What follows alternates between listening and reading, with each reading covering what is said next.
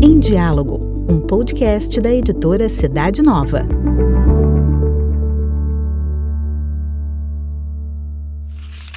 Palavra de Vida.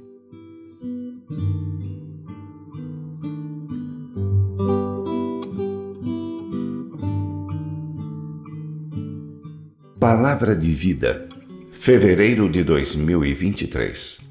Movimento dos Focolares. Tu és Deus que me vê. Gênesis, capítulo 16, versículo 13.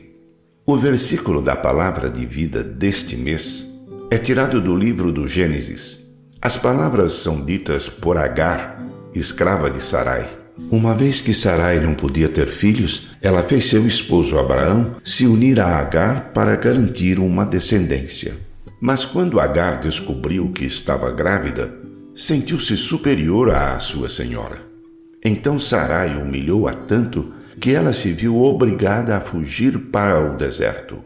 E é precisamente aí que se dá um encontro único entre Deus e essa mulher, que recebe uma promessa de descendência semelhante àquela que Deus fez a Abraão. O filho que dela nascerá será chamado Ismael, que significa Deus ouviu, porque ele acolheu a angústia de Agar e lhe deu uma estirpe. Tu és Deus que me vê.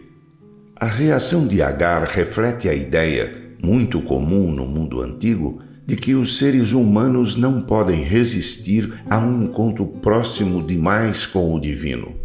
Agar fica surpresa e grata por ter sobrevivido. Ela experimenta o amor de Deus justamente no deserto, o lugar privilegiado onde se pode experimentar um encontro pessoal com Ele. Agar sente a sua presença e se sente amada por um Deus que a viu nessa sua situação dolorosa, um Deus que se preocupa e envolve de amor as suas criaturas. Ele não é um Deus ausente, distante, indiferente aos destinos da humanidade, ao destino de cada um de nós. Muitas vezes nós constatamos isso.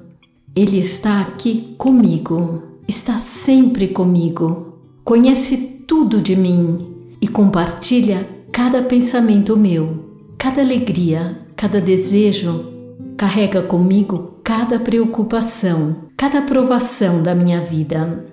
Tu és Deus que me vê. Esta palavra de vida reaviva uma certeza e nos conforta.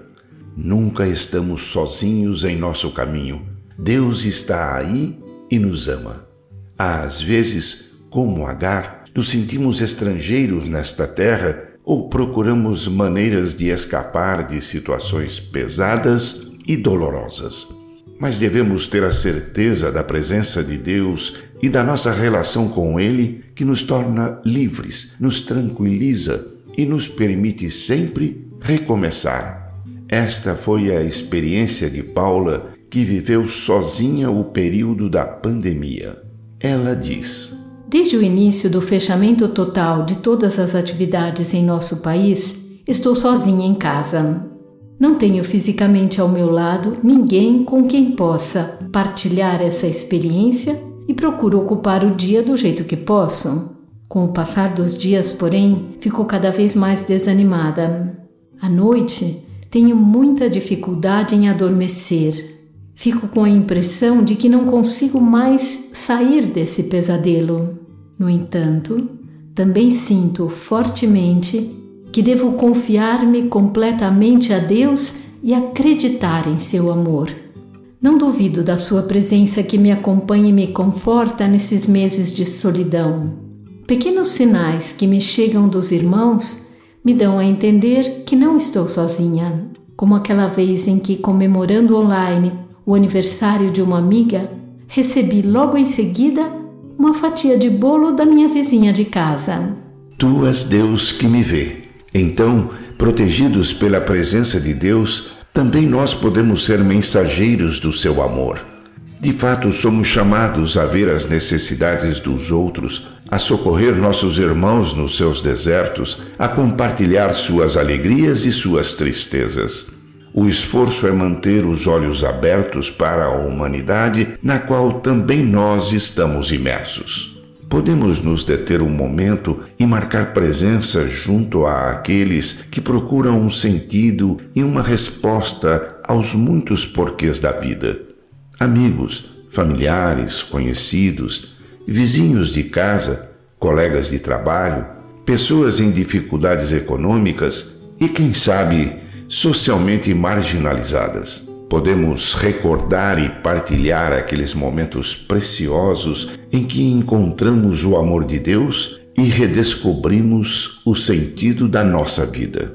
Podemos enfrentar juntos as dificuldades e nos desertos que atravessamos descobrir em nossa história a presença de Deus que nos ajuda a seguir confiantes no nosso caminho.